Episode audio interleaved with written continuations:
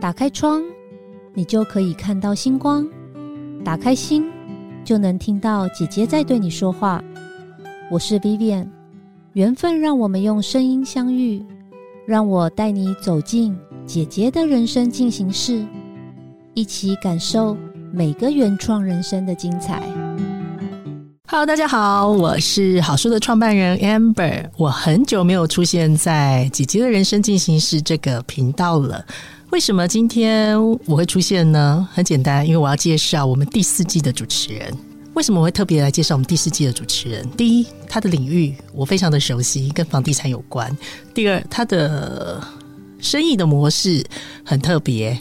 非常非常特别。他的公司名字也很特别，叫金箍棒。一个漂亮的女生，她为什么会成立一家公司叫金箍棒？到底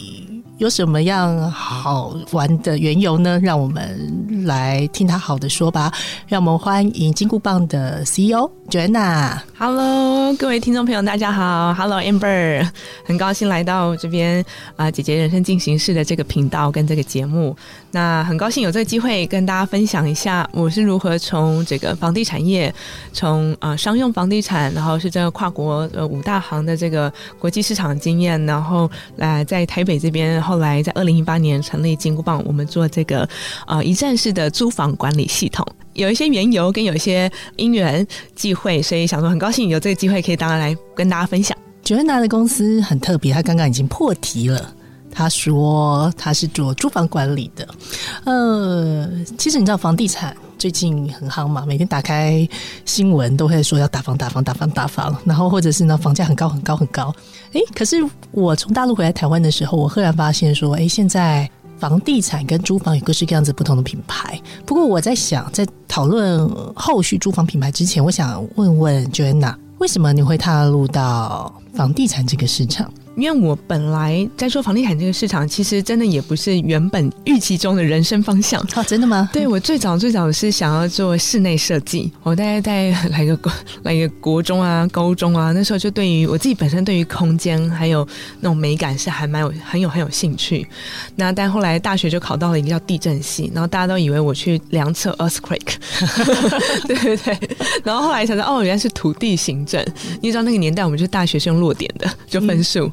后后来才才因缘际会下进入到整个房地产业。嗯，你的大学毕业之后的第一份工作？哦，我大学毕业的第一份工作其实是在内政部地震司，就是啊，真的就是做房地产相关，就是在制定整个国家的土地政策，还有。啊，相关的都市计划像这样的，就是地震司还有营建署像这样的单位。对，那后来其实我很快也发现，就是像我刚刚讲，是因为我原本就很想做的是室内设计，其实我对于空间的改造是比较有兴趣的。所以后来我后来来到外商公司，第一太平戴维斯，那那时候才有机会接触到商用不动产，包含商场、零售店面，还有办公楼。那像这情况，就让我觉得，哎，原来房地产是可以这么有趣，然后是跟零售。市场是这么的，零售品牌是这么的多元，那时候我才哦萌起了我整个对这个产业的兴趣。大家有没有发现，其实房地产业它很多元？为什么很多元呢？一般我们在谈啊，这个人做房地产业，想的就是两个方向：中介，要不然就是建商，大概跟卖房子都有关。可是九安娜为什么呢？当初我对他印象非常深刻的原因是，他切到一个在房地产市场中属于。更高阶对，然后跟管理其实是有关的，跟商用。那你知道谈商用房地产，它大概会涉及到几个点。第一个点是呃很庞大的资金，对。那第二个呢，其实是跟人之间的互动。第三个呢，其实它是跟运营管理其实是有关的。哎，那你在商用房地产这一段多久的资历？在商用房地产，我们从二零一二一一年到戴维斯工作，然后到一直都有十大概十五年的工十五年的经验，十五年的工作经验。在戴维斯之前的时候，我大概啊，我的硕士班的时候，我也在引爆比较多一些，包含一些 BOT 案啊，综合开发案。那时候就是包含松山车站还有南港车站。都大都是从 对，都是从那个南港的房价大概三十几到四十几开始，然后到现在那个八九十是基本款，那新暗场可能都在一百到一百二，对，所以就经历过当时就在做商场的那个，就是啊、我们叫做共购案那边的一个整合的一些规划，一起参与那个案子，所以。特别深刻，可以体会到就商用房地产对于房价的价值，然后还有它在运营管理上面，你对于那个空间的改造的那个价值，然后管理上面所需要付出的，就心理上的差异，会造成它整个商场的氛围啊，还有它整个带来的那个零售的档次是不一样。这样，可是你看哦，你刚刚在谈的部分是你有花十五六年的时间，主要是在商业商用房地产的部分。但现在金箍棒其实主要是做的是租房管理，其实你的对象其实他是否、呃住宅住宅对是什么样子的转机？它会有这样子的转折？对，没错，这个问题很多人问我说：“哎，原本商用地产，因为我们啊、每个案子可能都是几十亿，像这样的一个 transaction，那为什么会来做就是住宅不动产？那后来其实应该是那个心路历程，因为我后来在戴维斯 in charge 就负责的是海外房地产的销售，海外地产部的经理，所以当时会负责到海外的商用跟住宅。那那时候我才开始就是接触住宅这个产品，当然当时的公司还有另外一个部门是豪宅部门，那也因为这样比较 mix。那当时我们算是五大行当中唯一一个在台湾有做豪宅 service 的，对，那所以也因为这样，后来我发现，哎，其实商用不动产的很多的经营管理的 know how 是很适合用来做在住宅市场的物业管理，或者说租房管理。那租房管理在商用就叫做品牌管理了，你知道租客商场的品牌管理。那就说，哎，其实那个概念是很适合用来做租房管理。那而租房住宅这个市场，它是规模化的，它是重复性的工，但是是非常规模化、量体非常大的。全球房地产当中，七十五个 percent 的楼地板面积是住宅，对，所以也因为这样，当时我就有个起心动念说，哎，那如果我们用商用的这个专业的态度去对待住宅房地产的话，那会是怎么样？那是什么契机？总是要有一个契机，因为你发现了市场趋势嘛，总是有一个契机会让你会特别的去做一个跟你过往的经验，不能说完全不相关，但是从商业地产到一般的住宅，基本上它还是稍微有点点不一样。那你觉得让你真正发生什么事情，或者是什么原因，让你真的去做？真正那个契机，刚刚讲的是知道市场的不同。那真正那个契机啊、书上应该是潜移默化。当时我在戴维斯的时候是负责海外地产，那所以说，当我发现一件事情，我销售的越多，后面要管的房子就更多。这边三五百户要自己帮客人这样管起来。当这个房子有一些在纽西兰的奥克兰，有些在澳洲的墨尔本，有些在东京，有些在大阪，还在伦敦，还在纽约的时候，你就发现自己变了二十四小时都在工作。最大的契机就是这个痛点，就太痛了，就太痛。但是你又不能不想要辜负客户的期待，然后他对你的信任，然后让你做这么多海外的地产交易的金额，每年将近三十亿台币的金额，所以就觉得那时候就觉得自己应该要找一个工具。我觉得我不想要二十四小时工作，但总有个系统可以帮我二十四小时工作吧。所以你也是没错，所以当时是想要把找这个解决方案给自己。那也因为做海外的关系，发现诶，我在北美的呃所谓当地的合作伙伴，还有在英国的。还有在澳洲的，原来他们都有不错的系统用，所以那时候我就发现，原来世界上有一个叫做一站式租房管理系统的这种东西。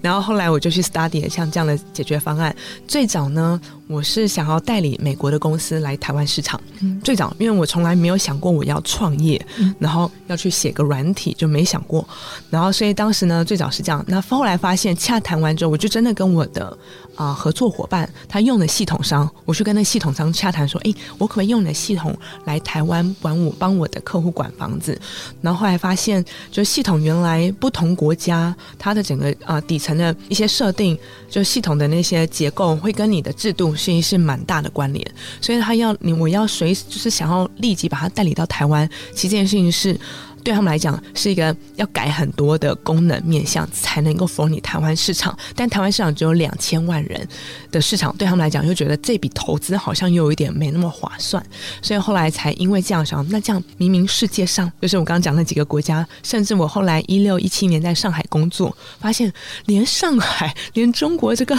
后来发展的国家也都已经有这么成熟的系统了。那这件事情我们就印证一件事情，就说那这个这样的一个一站式住房管理系统我住宅的，一定是在台湾未来有个很大的后市可期，所以后来才来开创金箍棒像这样的一站式租房管理系统。我大概帮 Joanna 稍微整理一下，Joanna 她为什么会跨到这一行的原因，是因为在戴维斯的时候有帮很多的客户，那这个戴维斯的客户基本上呢，大概都是在全世界各地有他自己的布局的人，所以 Joanna 她会管理很多很多的房子。那你知道？如果一个人手上管理的房子很多的时候，那有不同的时区，这个代表的事情是二十四小时都在工作，也是大大小小有的没有的，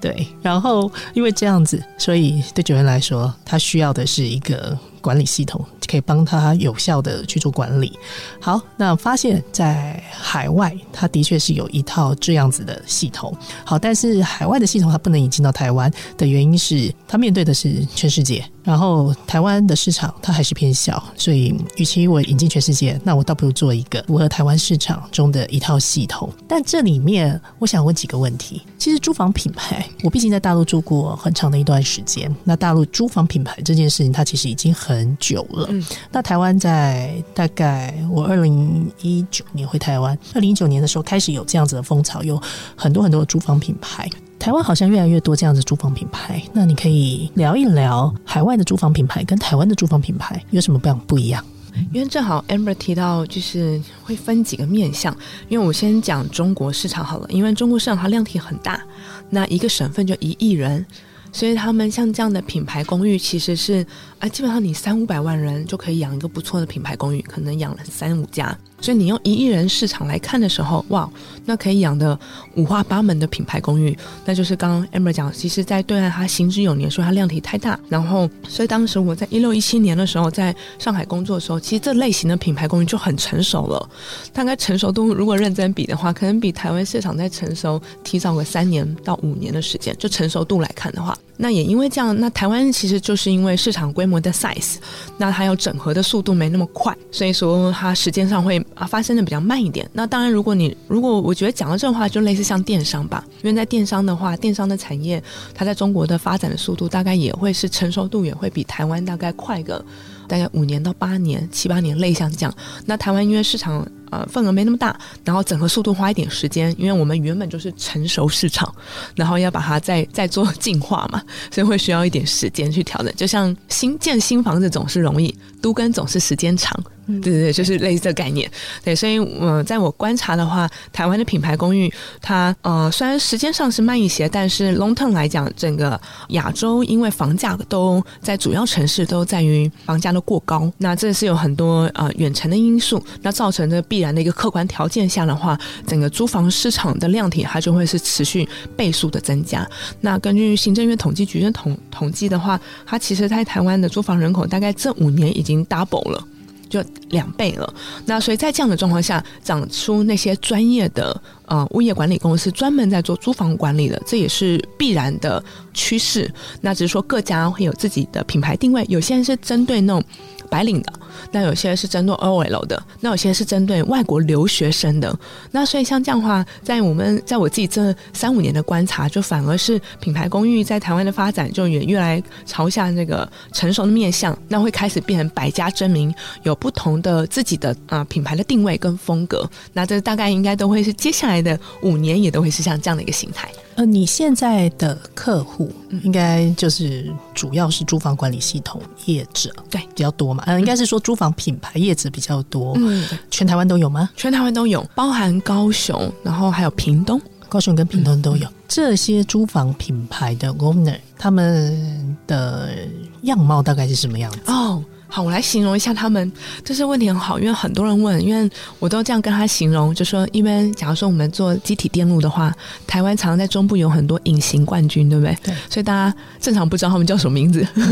他的上下游他卖给谁，我们也都不知道。那我我来形容我们这个产业，就是所谓的品牌公寓或者是租房管理业者，大概也是类似的角色。他其实生活在大家生活周遭，然后要拼凑一下，大家才知道哦，原来他们就是这群需求方。好，那我形容一下哈，就是我想。品牌公寓像大家比较能够熟悉，那包含像酒楼啊，那大家可能年轻人在台北比较就蛮常听到的。然后还有像伴伴啊，像这样就是专门做品牌。那类似像他们的叶子，我们在桃园。台中，然后高雄也有，类似像这样，都做不同的品牌的这个定位。他们会通常可能在台中就是台中跟彰化，或者说靠近南投就会有个地域限制，因为他要做实体的 operation，这是一种。那另外一种呢，其实他们就是中介公司。那中介公司现在也会做，因为买卖市场大家发现交易频次没那么高了，不像十年前大家的那个市场的好前景的时候，所以大家也都开始有一个部门来做租房管理。所以我们有第二类型的客户，他们其实就是中介公司，他们有这个部门或是这个子公司。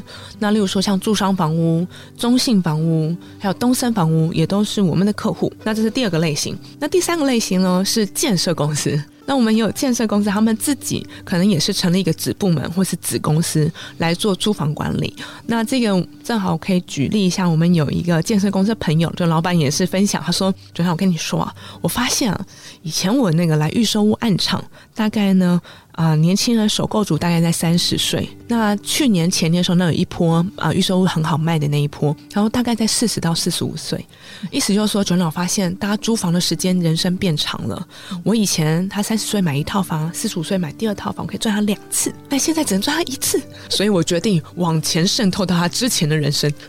好，这我讲一下建设公司的这个类型。那还有一个就是跨国中介公司，那他们本来就是会经营在海外投资，当然他们。可能在胡志明有分公司，或是公司，或者是马尼拉啊，就是菲律宾还有泰国。那这群的客户在我们系统上用我们系统当做一个他投资客、投资客的 VIP 的回报系统，或是呃 VIP 的客服的一个机制来做搭配使用。大概是这四种类型。当然，第五种包含呃新北市政府也是我们客户。那大家会发现一件事：哎，新北为什么？因为他们要管蛮多的公共住宅。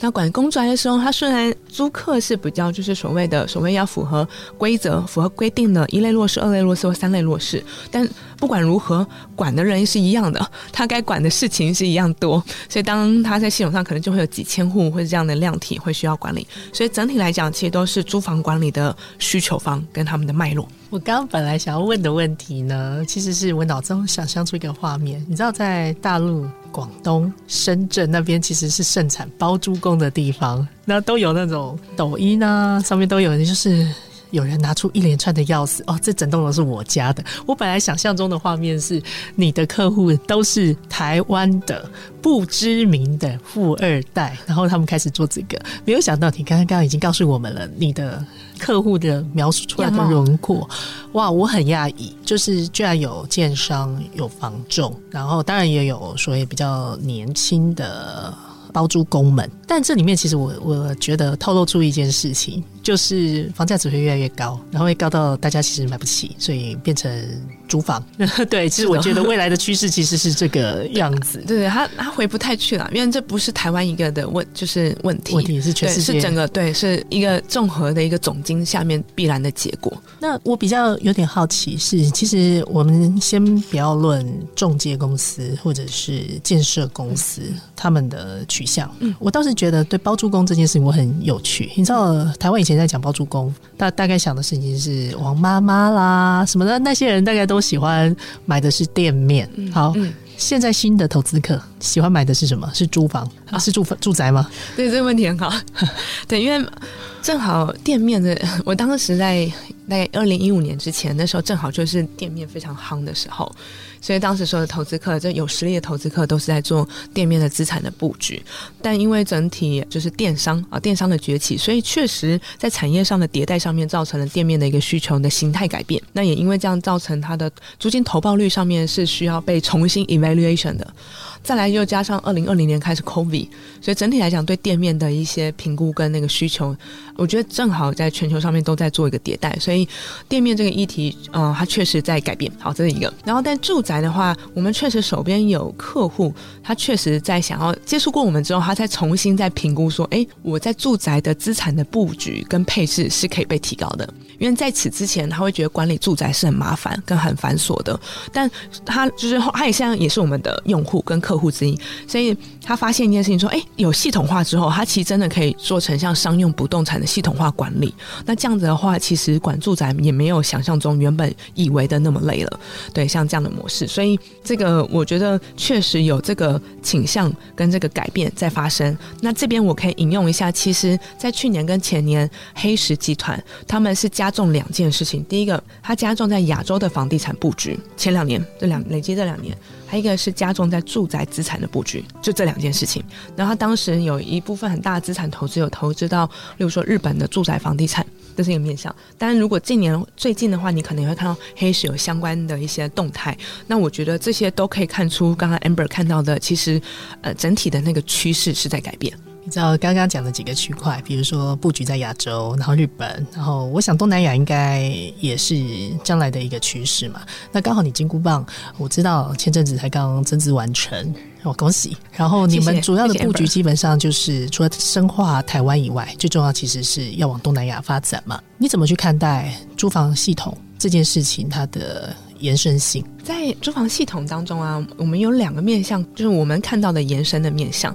第一个是啊，投资人的管理，就是我们叫做房地产的 home owner 类像这样，就是原房东本人，这是一个。然后另外一部分就是租客的管理。那其实我先从后面的开始讲，大家理解度会高一点。因为目前像年轻的品牌公寓，就年轻的业者，其实都发现一件事情：租客至于他们已经像是会员了，所以他们在做的是品牌的价值，就是以前不是帮你打打扫，然后招租放到市场上。拍个五九一广告，不仅是这样，他其实在做的是会员管理，因为这些租客都是他们已经定位好的 TA 白领，而且大家都有共同的一些喜好，或都是 SOHO 族，所以其实他们有很多的其实 A 档的服务在这上面，可能是修缮或是有一些小商品相关的，这些是这一群 TA 喜欢的面向。那这个是我们看到在这个租房管理当中的他们已经 focus 到的。那在未来金箍棒而且系统商其实就可以整合更多的一些。不管是金流、物流的一些资源，在这个上面给到嗯我们的合作的业者这个方向。那第二个面向，刚刚讲到说是投资人的管理，那这个东西更侧重在东南亚的市场，因为啊每一个投资人东南亚的业者，他们其实更在意的是，我资产有帮你管好的话，其实他的投资客的回购率会更高。那也就是说，金箍棒在这个当中扮演的是让如何让他增加他单一客户的 lifetime value 对于这个中介公司，因为我跟你买一。套房有可能给你买十套房，如果你帮我管得好，我就可以给你买十五套到十套，因为我对于你的是那个信任。那尤其是东南亚，它市场它现在缺乏的是资讯的透明，但它它有的是市场的机会，因为他们都是上升市场，就开发中的国家，所以其实国内外的投资人都是积极，就是包含日本、韩国，韩国在越南的投资比例非常大，除了。企业三星以外，这种企业集团个人的投资人比例也非常大，就是个人的 apartment 的投资。那像这样的一个状况下，当地的 agency 其实就有很大的需求，是希望能够服务好这些投资客，让他们可以有就是增加回购率，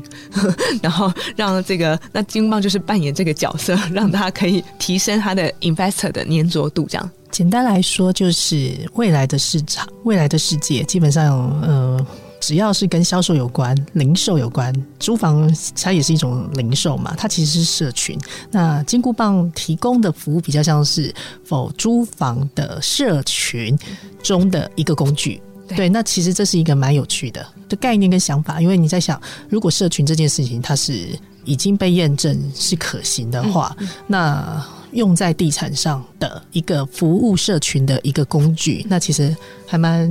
是一个很新颖的。概念，然后同时间刚刚也提到了，其实租客它本身其实是一种会员。那既然是租客谈到会员，那其实某方面来讲，它就有循环经济、订阅经济的一个可行。大家可以想一下下，那个概念有一点像我脑脑袋里马上浮现一个画面，就是你掌握了租客，那你掌握了租客的每一天，然后因为他又在你的房子里面。用透过你的系统中，它其实是掌握了数据的概念，所以你知道以前王永庆他能够发家致富第一桶金的原因，其实是他会去算你的米什么时间点我该送给你嘛。其实这就是订阅制的雏形。其实某方面来讲，通过你的系统，今天如果一个房东他真的想要做房客的订阅制，他的日常生活所需的订阅制，哎，还真的应该是做得到，可被对可被执行的。嗯，对。那我们对截至目前，我们给予我们的业者最大的价值就是我们帮他处理数据，然后他可以有更多的决策。刚我讲就是，刚刚讲的是品牌公寓的立场，他可以去做会员经营。他需要做会员经营之前，已经够忙了，谁去做数据分析？那就是金箍棒帮他做，我系统化帮他做，然后帮他产生出来说，哎，他有五百个租客哦，五百个租客，我系统现在就有的功能就是，它可以看出五百个以后有哪五十个人，他的准时缴租率是低于。五十 percent 的，这个平常大家不会去算出那个，而且是要准时哦，是你不能超过每个月五号或十号的那个缴租率。然后，所以系统上已经自动，因为账单自动化、合约自动化之后，这件事情就可以自动把它产生那些数据，所以它可以打开一页，它随时老板跟他的经理。或是他一线人员都看到同样的数据，哇，我这五百个人就是这五十个人常常很调皮，都没有准时缴租。那下一次要续约的时候，我就会再评估一下要不要再租给他。那我也可以因此也可以看到，哇，你这五百个人里头是哪八十一个人，他准时缴租率永远是百分百。那这是他很值得在经营的客人，他可以帮他 relocation 呢，或是在做 expansion 的时候，他业务在做拓展的时候，他就可以抓的更精准，像这样的做，而且他会希望这八十一个人你的朋友都来住的公寓吧，对吧？类想，真的，因为这边讲的是说，我在帮他处理的是那个数据，有数据 empower 这个产业之后，他们可以做的事情是更多更广，而且他们可以复制的 business 是可以被延伸，是 remote 这样的模式。嗯，好好有趣，就从包租婆、包租公的世界中可以衍生出来的想象空间，非常非常的大。好，我刚刚在一开始介绍九月娜的时候，有特别说，她是我们姐姐人生进行式的第四季。的主持人，那 Joanna 问一下哦，你有没有想象过你的第四季你邀请来的来宾大概是什么样子的样貌？我那时候跟 Amber 在聊这件事情，我第一个想到的是，我就是想要邀请北中南的不同的品牌公寓的业者，因为其实。在他们其实，在当地通常都已经经营十年了，但品牌化可能是这三年开始做。但无独有偶，就会发现哇，其实他们在做类似的事情，而且你会发现这群业者大概很多大概都七年级生，所以他们知道怎么去做改变，然后怎么去做品牌的赋能。